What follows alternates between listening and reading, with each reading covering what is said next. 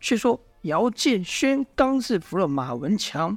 不知何时，他们战斗的周围出现了一群黑压压的陌生人，为首是一个妙龄女子和一个虬髯大汉。那少女一出手，就把蓝眼泪给崩碎啊！而且把蓝眼泪蕴含的神奇光芒、力量等等都吸入体内。和那虬髯大汉面对来势汹汹的大牛，也只轻描淡写的就把大牛那威力无穷的拳头啊给接住了。大牛双手被那大汉抓住后，连续好几次性都无法睁开，不免害怕道：“小猴，快来救我！”姚建勋见大牛受制，也心想救人要紧，顾不得害怕，抄起黑日刀就朝那大汉砍去。这时，大汉对着姚建勋说道：“你想杀我？”这话让姚建勋迟疑了一下，因为他没想杀人，他只想救他师兄大牛而已，便回道：“我和你无冤无仇，怎么会想杀你呢？我只要你把我师兄放开就好。”大汉子说：“呃，你难道没看到是你这师兄先朝我攻击的吗？”这话倒不假，姚建轩只得回道：“他是怕你们对我不利才出手的。”大汉子说：“那我们对你不利了吗？”姚建轩道：“现在还没有，但你们带了这么多人无声无息的出现，任谁看到都会害怕。而且你们一下子就把蓝眼泪给夺走，谁知道你们还会说什么？还会做什么？”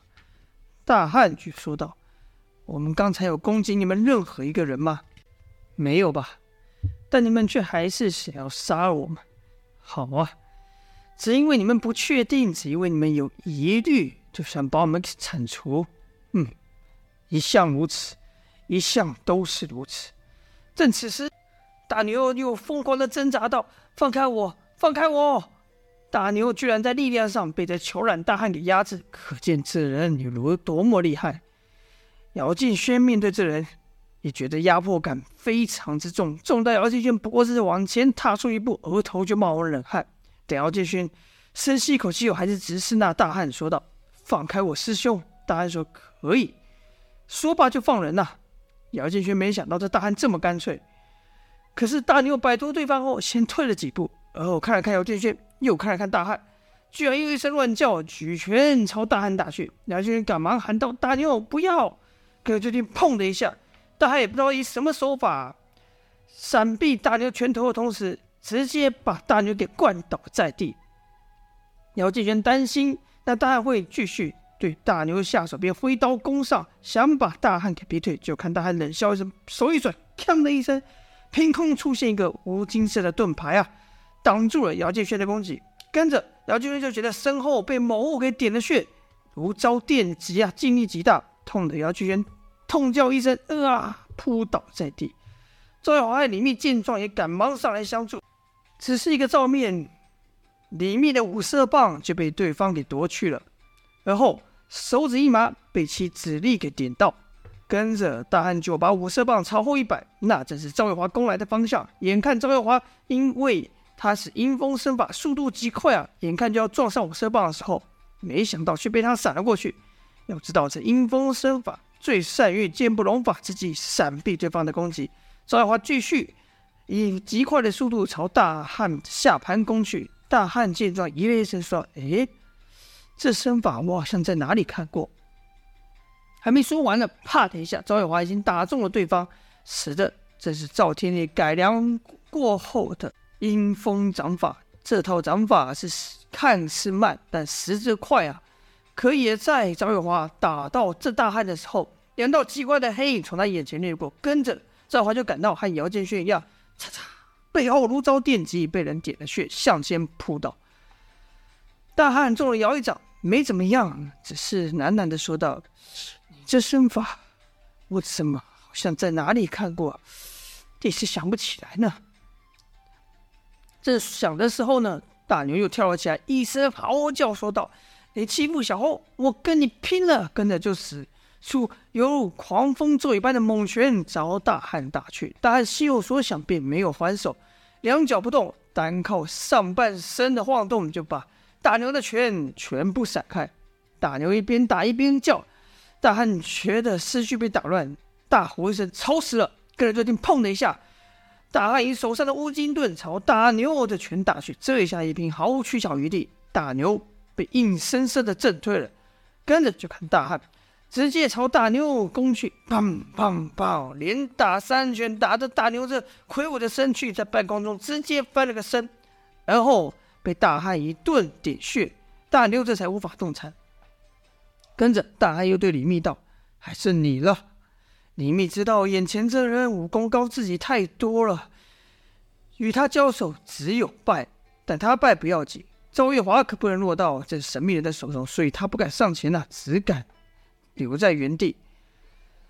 这时，大汉性情已变，也不管李密说不说话，举起夺来的武术棍要当头啪劈下的时候，那女子说道：“这人还算忠心，只是轻轻这么一句话，大汉就停下了手啊！要是那女子再慢点说话，李密怕要被这大汉打了个脑浆迸裂。”大汉一听那女子发话，神情又缓了过来，说道：“对，你确实是忠心。”而后居然把五色棒还给了李密。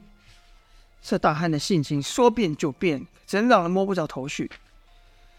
这时就看少女走在姚建轩、赵月华、大牛等在身前，看了以后说道：“这几人本性善良，就这女的下手稍微狠了点，但也没做过什么大恶之事。”尤其是那大个子，纯白的像白布一样，跟着没说出什么，径自朝黑暗处走去，而那大汉也就跟在他身后走去。眨眼间，就只剩站着的人，就只剩李密了。马氏兄弟什么时候倒下的，没人知道。李密这是见多识广啊，打滚江湖多年，等刚才那一幕实在是诡异至极，脑中不断思索。这大汉是什么人？武功怎么那么高强？那少女又是谁呢？什么时候江湖上出现这么一股势力？但李密确定那少女等人都走离开后，才赶去帮赵月华和姚建轩解穴。姚建轩穴道一解，立刻去帮大牛解穴。大牛一动就抱着姚建轩大哭道：“呃，大大牛害怕，大牛痛。”姚建轩只好安抚：“没事，没事，师兄，坏人走了。”而后我就看到倒在地上的马氏兄弟，那两人维持一样的姿势，脸都涨成了紫黑色，一副溺水要呼吸的样子，模样甚是恐怖，一动也不动。姚建轩不禁说道：“他他他们怎么了？他们还活着吗？”这时，有人说道：“我我我我我看到了。”说话的正是那野台唱歌的男子。姚建轩就问道：“你看到了？你看到什么了？”男子说。我我我看到那少女，少女朝朝马氏兄弟举起了手，然后他们就像被什么东西给掐住一样，在半空中挣扎一会后倒了在地。姚敬轩听了后觉得，怎么可能？那少女肯定是使了什么极快的手法，怎么可能凭空掐人呢？这几人武功不高，一定是看不明白才这样说。此刻男眼泪虽然被夺走了，任务也就算失败了，但总算李密。找到了赵月华，于是几人就动身前回去九黎啊，要把这事的经过告诉寨主赵天烈。好了，花开两朵，分表一枝啊，前面都说了姚建轩了，回头说一下童风这边吧。童风、莫文和胡安带跟年说跟着燕萧所留下的指针，一路向北来到了。与犬龙交界的城，应该说城墙处，打开了机关，突然脚下一空，这一下来的毫无防备，几人就随着流沙全部掉了下去。他们一落地，又触发另一个机关，地道的两旁被烛火点燃。几人正想是什么地方的时候，莫文突然尖叫一声，童风就问道：“怎么了？有受伤了吗？”童风则说：“你看这是什么？”童风顺着莫文的眼神看去，原来他们左右各有一个巨大无比的金属人呐、那巨人之大，童风等人站起还不及那巨人的膝盖呢。童风忍不住伸手去摸，这一摸觉得甚是冰冷。原来这两个机关人全是由金属打造而成的。童风不由得说道：“这这巨人不用人自己操作，自己会动，简直……”童风突然想到，在乌城时那些关羽要求燕萧替他们打造，不用人力就自己会动的武器。童风记得那时夜宵还回道：“世上怎么可能会有这种东西呢？”但眼前这两个金属人不正是如此吗？